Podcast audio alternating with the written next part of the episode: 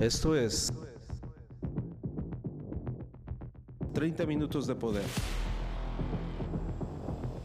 Aquí es donde entra la inteligencia que tiene sabiduría.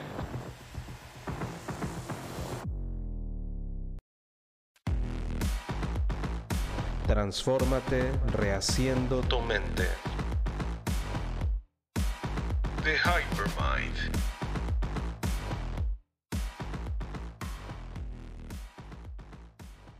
¿Qué tal amigos? ¿Cómo están? Muy buen día. Su servidor Ángel Hernández transmitiendo 30 minutos de poder como siempre, con toda la actitud. Pues, ¿qué les digo? Hemos estado atravesando diferentes lugares, hemos eh, conocido lugares que en la vida habíamos ido y eso es algo bien bonito. Yo te recomiendo que dentro de tus posibilidades no solamente eh, aproveches los días para disfrutar, sino también para conocer. ¿Qué no se conoce disfrutando o no se disfruta conociendo? A veces, amigos, dejamos un lado una cosa de la otra, cuando lo mejor que podemos hacer es disfrutar todo el proceso. Y es muy bonito entender que el, el desarrollo de la sabiduría a través de la introspección, amigos, lo puedes hacer desde el interior de tu casa, desde lo más íntimo de tu alcoba, pero también hay una parte muy importante que es lo visual y por lo tanto necesitas ponerte en un lugar que te permita subir o elevar frecuencia. Eh, la gran mayoría de las personas cuando voltean a su alrededor no les gusta lo que ve o, o simple y sencillamente no se habían percatado de ello. No se habían percatado de ello. El otro día fui a un lugar, eh, a una colonia muy, muy, muy fea, donde había mucha basura. Entonces yo hice referencia a que esa colonia tenía mucha basura y los que vivían en esa colonia dijeron, no nos habíamos dado cuenta que estaba lleno de basura hasta que lo estás comentando tú. Que quiere decir que ya lo daban por sentado, o sea, ya forma parte de que ya su cerebro pues, no, lo, no lo capta, ¿no? Ya, ya lo da por sentado. Y cuando uno llega y ve ese lugar, pues dice uno, bueno, ¿por qué la gente vive así? Pero quizás no se han dado cuenta. Eso es lo que, lo que uno percibe, ¿no? Cuando, cuando va a otro lugar de origen. Eh, por ejemplo, cuando vamos a la playa, ¿no? Vas a la playa y tú ves la majestuosidad de las olas, del mar, la inmensidad, ves qué bonito se, se une el mar con el cielo pero la gente que vive ahí pues ya ni siquiera voltea, ¿no? Ya, ya, ya está dentro, ¿no? De su, de, su, de su ser, por lo tanto no se repara, no se detienen a ver este, ese acontecimiento tan hermoso, porque pues es del día a día, ¿no? Pero el tiempo apremia, amigos, y es hora de ya entrar en materia. Fíjate que consideré prudente continuar con este tema, porque yo creo que ahorita todos en este mundo estamos atravesando ciertos grados de crisis y a veces no queda bien claro, ¿no? Estuvimos hablando de tres niveles de crisis, las crisis pasajeras, que la verdad no, no pueden llegar a considerarse crisis, quizás pequeños mini infartos le llaman, cuando se te pierde el celular, cuando de repente tienes mucho trabajo que hacer y tu computadora ya no funciona, eh, son cosas que se pueden resolver, ¿no? Pero son crisis, no dejan de serlo, pasajeras, pero se resuelven. El tema es que cuando son crisis pasajeras, y les damos la importancia de crisis nivel 3, que son las existenciales, imagínate cómo nos pondríamos si realmente fuera un verdadero problema. Ah, estuvimos hablando de las crisis desafiantes, ¿no? Esas crisis que de repente son inevitables, que son del día a día, que aunque sí tienen solución, no deja de ser inquietante, ¿no? Eh, como por ejemplo cuando alguno de nuestros hijos tiene un problema en la escuela, qué sé yo, ¿no? este, alguna enfermedad que se tiene que lidiar con ella también. Eh, en realidad, eh, atenderlo a superficialidad no sería la solución, se le tiene que dar su tiempo, se tiene que atender el problema, esa crisis desafiante, o sea, que te permite cambiar, ¿no? Eh, por ejemplo, como, como las enfermedades que no te matan, pero te obligan a tener cierta calidad de vida, ¿no? Entonces, si, si no te matan, pero ahí están latentes y te dice el médico, bueno, no te vas a morir solo si cambias de hábitos. Por ejemplo, eh, no sé, tienes que dejar de comer harinas, ¿no? El problema se agravaría ya a un, crisis nivel 3 si tú no haces caso a la crisis desafiante y cambias tus hábitos y te esperas a, la crisis ex, existencial cuando ya difícilmente se puede reparar el daño. ¿no? Y estuvimos viendo algunos ejemplos la vez pasada en el podcast eh, pasado, eh, hablábamos de alguna enfermedad terminal, un divorcio, una quiebra de tu negocio, un accidente grave. Pero también estuvimos analizando que de toda crisis existencial, que son las más fuertes, tiene que haber una semilla de, de, de, éxito, de crecimiento, de formación, de transformación. Y forja el carácter, te hace la, la mejor versión de ti. Y, y, si bien es cierto que no nos deseamos nadie, ninguna persona buena le desea a otra que pase por, por crisis existenciales de ese nivel, bien sabemos que es inevitable porque en el camino andamos, amigos, y es doloroso, es muy doloroso. Ahora, cuando alguien está pasando, atravesando por esa situación, lo único que esperamos es que haya un buen aprendizaje y pues obviamente tratar de, de, de aminorar ese dolor que es muy pesado para todos los implicados, ¿no? De hecho, eh, estas crisis existenciales se asemejan mucho a, los, a las crisis que puede tener un pequeñito cuando lo lanzas a la alberca para que aprenda solo a nadar. En realidad eh, es el instinto de supervivencia el que hace que el bebé empiece a patalear, empiece a manotear y entonces se da cuenta que empieza a flotar, no se hunde porque el niño quiere vivir. Entonces, gracias a ese instinto de supervivencia, se logra, se logra definitivamente que haya un cambio, un parteaguas y se convierte en un eh, gran nadador. Fíjate qué curioso, ¿no? Entonces, todo esto, amigos, perdón eh, por la tosecita que es hora de que no se me quita. Hemos estado en diferentes climas y, ay Dios mío, de repente cuando sientes que ahí la llevas, un airecito colado hace que haya un cambio aquí con estas toses extrañas. Te ha tocado, te ha tocado ver de repente cuando estás en una situación dura, cuando tienes una crisis muy poderosa, muy fuerte, no sabes cómo vas a salir de ella. No, no quiero que te me pongas a llorar ahorita, pero ¿a poco no te ha pasado que estabas en una encrucijada, estabas con un problemón de esos bárbaros, pero ahorita ya no lo tienes. Y entonces si volteas para atrás y recuerdas ese problema, en un gran número de situaciones dices, no sé cómo los resolví. No sé cómo los resolví, pero ya no tengo ese problema. Mira, esto es lo que hace divina la vida quieras o no, de repente, si tú así lo deseas, puedes reconocer la mano del de arriba, del Creador. Porque de una forma tan misteriosa se desenredan los asuntos y entonces se acomodan y toman su curso y tú continúas viviendo y las cosas empiezan a mejorar, como por arte de magia unos días atrás, no hallabas la puerta, no encontrabas una salida. De esas veces que dices, hasta aquí llegué, ya valió todo, ya valió churro, como decimos en México, y de repente todo se vuelve a acomodar. Fíjate qué curioso. Muchísimas de estas crisis que hemos enfrentado son consecuencia directa o indirecta de nuestros errores y de nuestras malas decisiones. Y aún así, cuando estamos en la encrucijada, pues volteamos arriba y decimos, Dios mío, pues ni modo, yo me metí en esto, pero sácame de aquí, ¿no? Y lo sales. Y, sales, como por ejemplo las crisis que te da el tener malas compañías. Hay crisis eh, nivel 3, amigos, derivado de las malas compañías. Por eso digo, te voy a poner un ejemplo que es muy común. Cuando alguien te invita a una fiesta o a una carne asada, mi pregunta es, ¿sabes quién va a estar presente? ¿Estás consciente que vivimos una era de inseguridad en la que si no sabes claramente con quién estás compartiendo los alimentos, puede salir afectado. Hace algunos años eso era muy poco probable, pero hoy es muy probable que de repente estés en el lugar equivocado a la hora equivocada con las personas equivocadas. Y entonces se puede desencadenar una crisis nivel 3 impresionante.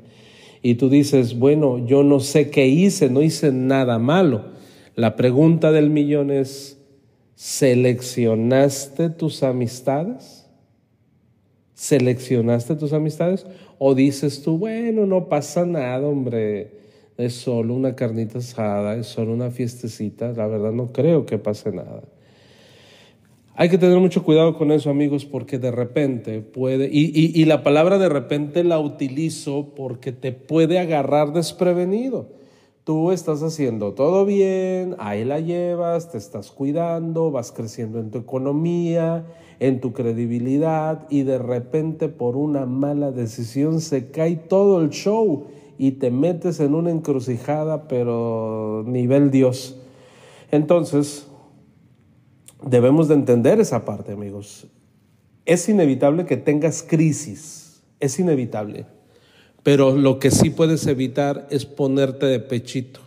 ¿Qué quiere decir? Tú provocar esas crisis, ponerte donde están, en el ojo del huracán. Entonces, no puedes decir que por casualidad te llegaron. La gran mayoría de las veces es por nuestra estupidez. Es como, por ejemplo, eh, dices, bueno, no voy a, voy a andar en motocicleta sin casco y sin licencia, ¿no? Y entonces ocurre algo y dices, Dios mío, ¿por qué a mí? ¿Cuál es la lección que se deriva de aquí? Pues la lección es que no debiste de andar sin casco y sin licencia en motocicleta y menos si no tienes la experiencia adecuada. ¿Sí? ¿Vamos bien entonces? Ah, fíjate bien, y hay, hay otro punto. Hace algunos años, y creo que he hablado de esta situación, tuve un amigo que no le gustaba correr riesgos, temeroso, y te he platicado de él porque a mí me tocó ayudarle a conocer a su novia, su pareja, porque era muy tímido. Yo se la presenté Mira, casi, casi yo los agarro de las manos y los junto, haz de cuenta, ¿no? Era, era un tipo muy, muy, muy inseguro. Sin embargo, era un gran amigo mío, yo lo, yo lo apreciaba mucho. Y pasó mucho tiempo, amigos, y él, por formar parte de una religión, pues ya no se podía llevar conmigo. Entonces se aleja de mí y entonces yo, pues no, no, no, pues sí me duele, ¿no? Pero pues yo, ve, yo lo veía feliz. Y dije yo, pues este cuate está feliz, pues qué padre, ¿no? Entonces se casa, tiene un hijo, tiene otro hijo, ya la verdad no sé cuántos hijos tenga, ya hace mucho que le perdí la pista. Pero dije, mira qué padre, tiene su casa, tiene su vehículo y qué gusto, la verdad qué gusto me da que esté creciendo, que esté siendo un gran hombre que siempre ha querido ser. Nunca se ha metido en problemas, nunca. Bueno, en el tiempo que yo me llevé con él, era un tipo que le sacaba la vuelta a todo, pero le sacaba la vuelta a lo malo, pero también a lo bueno, ¿sí me explico? O sea, estaba en exageración, en exageración. Tú vas a salir de tu casa y ves que va a llover, no dices no salgo. Agarras el paraguas, quizás te cambias de ropa, te pones un rompevientos y entonces sales, ¿no? Bueno, él no salía de su casa para no mojarse, es, por, decir eh, alguna expresión de, que maximizaba, ¿no? Exageraba en esa parte. Entonces, pasan los años y me lo vuelvo a topar y por alguna razón me tocó darle un aventón, no me acuerdo dónde iba, y le dije, súbete, te llevo. Y se sube, y muy temeroso me dice, Ángel, tengo depresión. A ver, espérate, ¿cómo? Tengo depresión. Le digo, ¿estás bien con tu pareja? Sí, me dice, estoy bien con mi pareja. Eh, tengo mis hijos, son mis hijos saludables, todo bien. Tengo mi trabajo, tengo mi casa, tengo mi auto. Nunca he tenido un problema serio, Ángel. Nunca. Pero no soy feliz. Y esa infelicidad me ha llevado a una depresión grave. Siento que es depresión grave. Entonces le dije, bueno, amigo, cuando gustes, le pasé mi número, búscame y podemos platicar.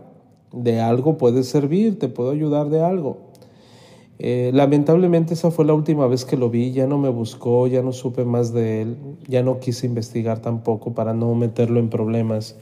Pero mira, déjame decirte que el aprendizaje de todo esto es que a la larga una vida sin crisis no es señal de un camino feliz, sino probablemente de una vida estéril. Una existencia sin crisis puede representar un espacio privado de retos y oportunidades para crecer. Un niño que nunca sale de su cunero de algodones y de su patio de juegos puede tener mucha mayor dificultad para convertirse en un adulto sano, funcional y empático. El niño tiene que caminar, tiene que caerse, tiene que enlodarse, tiene que brincar sobre un charco, tiene que entender lo que representa el susto, porque si lo tienes al niño con un casco para que no se golpee la cabeza, y si lo tienes siempre sobre pisos de FOMI, va a ser muy complicado que el niño pueda interactuar en la vida real. Y eso es muy común hoy en día. Los papás son sobreprotectores porque no quieren sufrir lo que tú sufriste de pequeño. El problema es que estás creando a un niño sin crisis y eso no es sinónimo de un camino feliz. ¿Sale? Entonces esto es importante, amigos. El hecho de que no haya crisis no quiere decir que vas por buen camino, no quiere decir que llevas una vida feliz y no quiere decir que vas a llegar a la meta pronto. Así es que abusado. ¿Sí? En, en las pláticas que me ha tocado tener en diferentes partes del mundo, amigos, he escuchado de varias fuentes que solamente existen dos tipos de personas aquellas que ya sufrieron y aquellas que apenas les va a tocar sufrir, nada más. Nada más. Aquellas que ya sufrieron o apenas van a sufrir. Así es que te digo que el hecho de que la vida al día de hoy no te haya puesto de cabeza con una crisis existencial no implica que vas a estar exento de esas experiencias.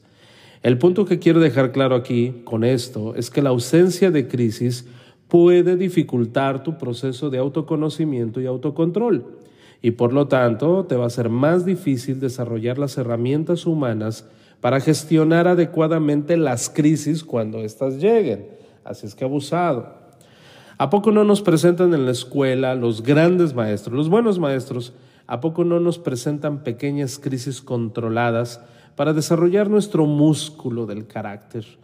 Aquellos problemas de matemáticas, por ejemplo, esos retos de atletismo, ¿no? que parecen imposibles, esos exámenes terroríficos, todos ellos, aquellas maquetas que nos encargan y que tenemos que llevarla, en realidad son retos y para el niño son crisis reales y nos forjan.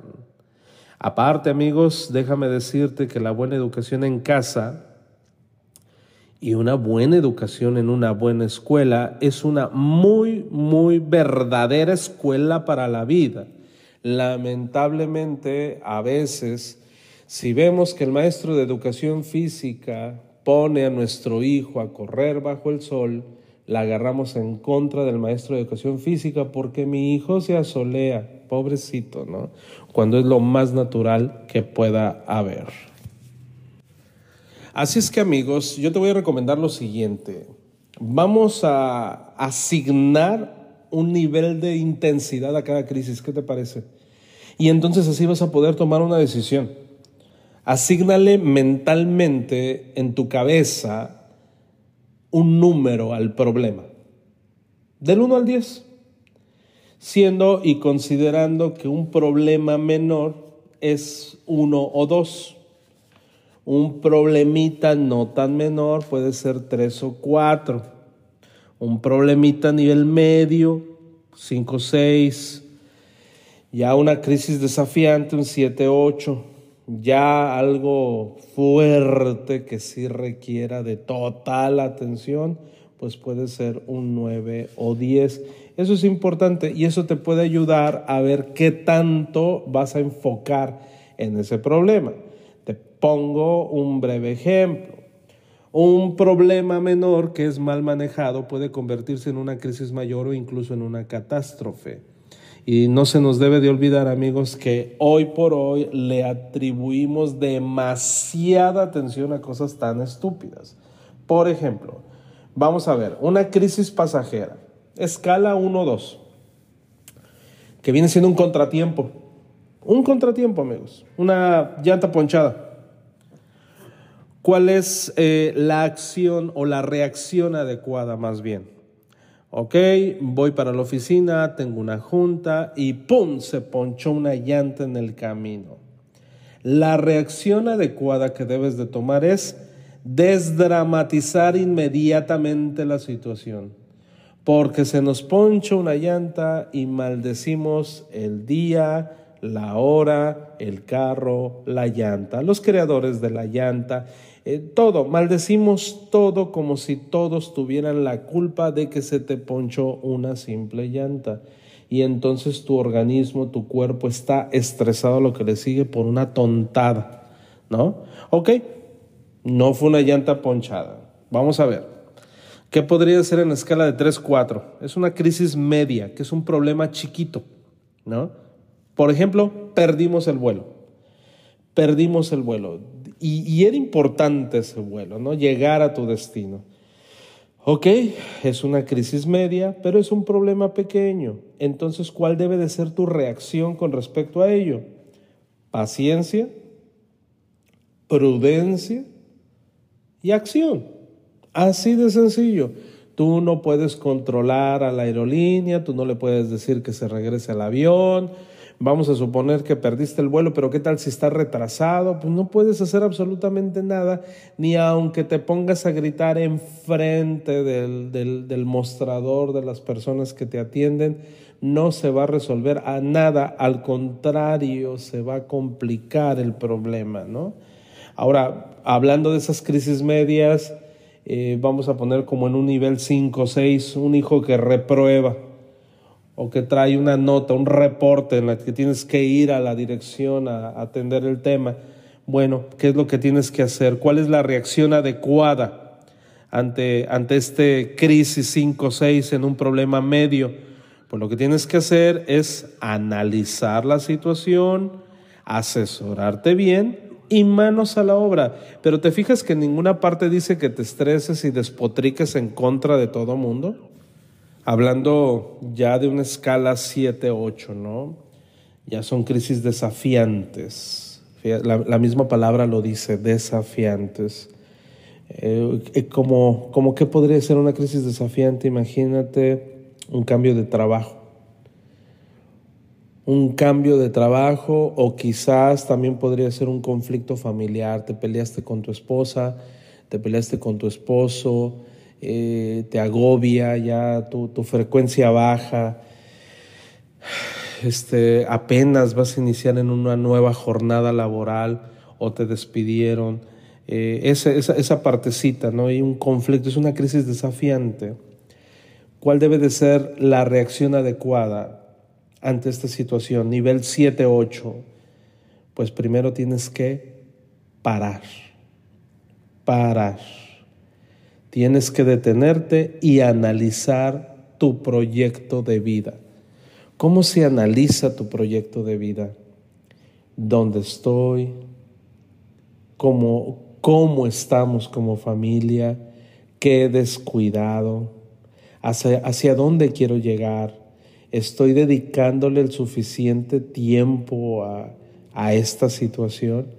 Porque mira, no sé si te ha pasado, pero incontables veces cuando, hablando de crisis eh, en, el matrimonio, cuando empiezan las crisis matrimoniales es cuando quieren platicar, pero sin dejar de hacer lo que están haciendo. Puede ser que la mujer dice, ok, te escucho, pero yo sigo doblando ropa, ¿no? sigo cocinando, pero te escucho. No funciona de esa manera. Se tiene que detener completamente cualquier actividad, y se tienen que sentar y se tienen que ver a los ojos y entonces hablar del asunto. Le tienen que dedicar tiempo a esa situación, ¿vale? Igual, de la misma manera, cuando cambias de trabajo o cuando ya te corrieron, cuando renunciaste, qué sé yo. A ver, espérate, ¿hacia dónde voy? ¿Qué quiero hacer? ¿Qué oportunidad me está dando la vida? En lugar de decir qué bronca me estoy metiendo, es qué oportunidad ante esta situación, ¿no? Eso es lo que, lo que se le llama análisis de proyecto de vida. En una crisis desafiante, en la escala 7-8, ¿no? Pero entonces vienen las buenas, o las grandes, o las fuertes, las 9-10 ya son las crisis existenciales, como hemos estado aprendiendo. Una enfermedad grave, la muerte de un ser querido, un divorcio, la quiebra de tu negocio, entre otras cosas. Esas que sí de plano patean y tumban, que no está para menos. Eh, eh, te da, pero donde más te duele. Ahí cuál debe de ser la reacción adecuada. Toma nota, por favor. La reacción adecuada ante una situación nivel 9, 10 es paro total. Paro total de todo. Necesitas reflexionar. Necesitas redefinir las prioridades y ajustarte al nuevo proyecto de vida.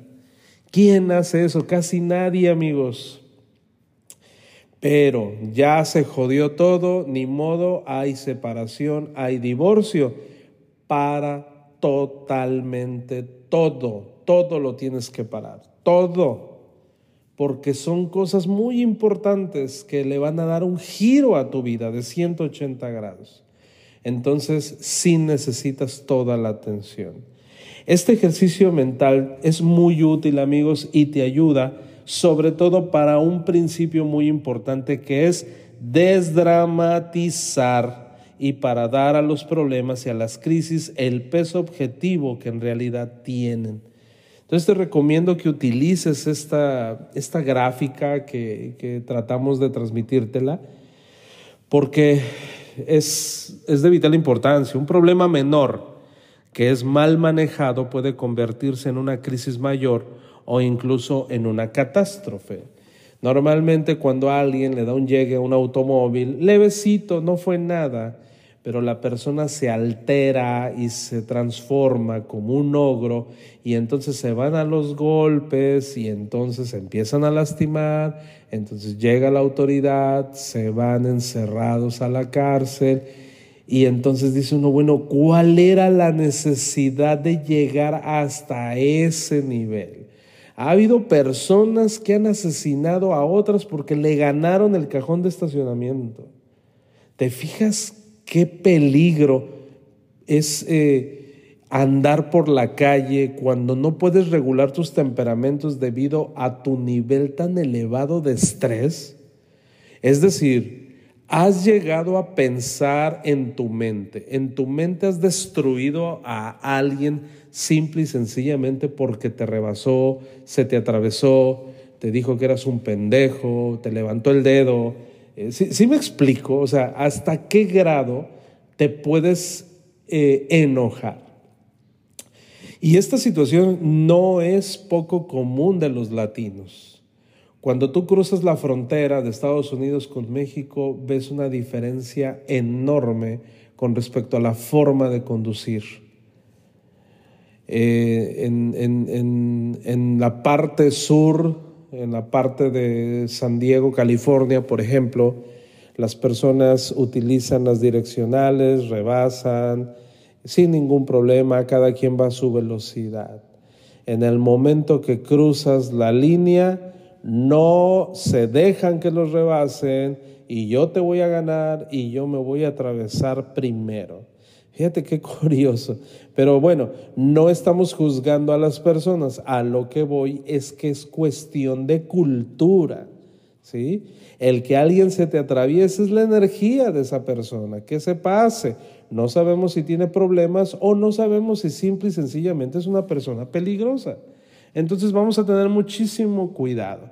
El, problema menor hay que dejarlo como menor, por favor, hay que aprender eh, a, manejarlo correctamente. Te voy a poner un ejemplo de, la literatura. Eh, ¿Conoces tú las crónicas de Homero? Son muy famosas. Hubo hace siglos un joven príncipe de nombre Paris que se enamoró perdidamente de una mujer casada, Helena. Helena era hija humana del mismo Zeus. Él era un joven y ella era hermosa. Era un problema relativamente común que podría haberse resuelto de muchas formas con prudencia, astucia o experiencia. Su padre, el rey Príamo de Troya, y su hermano Héctor le presentaron a los jóvenes distintas opciones, salidas juiciosas, y les rogaron que por favor actuaran con inteligencia. Pero los enamorados se empeñaron en seguir adelante. Helena era esposa de otro rey, Menelao de Esparta, quien iracundo por la enfrenta, emprendió una batalla que sumergió a ambas naciones en una guerra que duró más de 10 años y cobró cientos de miles de vidas humanas. Y todo fue por un impulso mal gestionado. Si bien los historiadores, amigos, aún debaten si fue real o no, pues el sitio de Troya existe aún en la actual Turquía, Turquía perdón, sus reflexiones son muy importantes. Aún hoy seguimos diciendo ardió Troya, ¿a poco no? De ahí viene la expresión, cuando las cosas se salen de control. Y a veces nosotros también permitimos que arda Troya por culpa de pequeños inconvenientes, malentendidos y crisis menores. Entonces, para terminar este podcast, te pregunto, ¿cuál es tu reacción ante las crisis? Independientemente de su naturaleza, mientras mayor es la gravedad de la crisis de que se trate, mayor es el desequilibrio que genera. Y por lo tanto, amigos, mayor la importancia de una decisión y una acción adecuada frente a la encrucijada que representa. Así es que no lo olvides, una cosa es el problema en sí mismo y otra cosa es nuestra reacción hacia ese problema.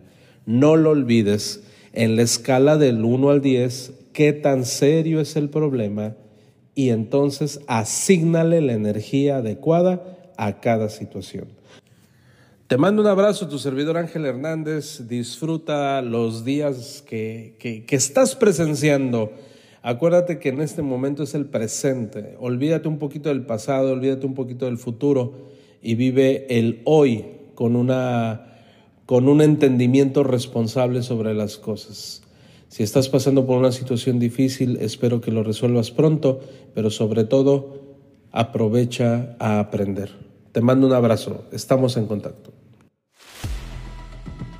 Esto fue 30 minutos de poder. No dejes de escucharnos y sobre todo, permite que estas palabras surtan efecto en tu vida. 30 minutos para gente pensante. Por Ángel Hernández. The Hypermind. Hasta la próxima.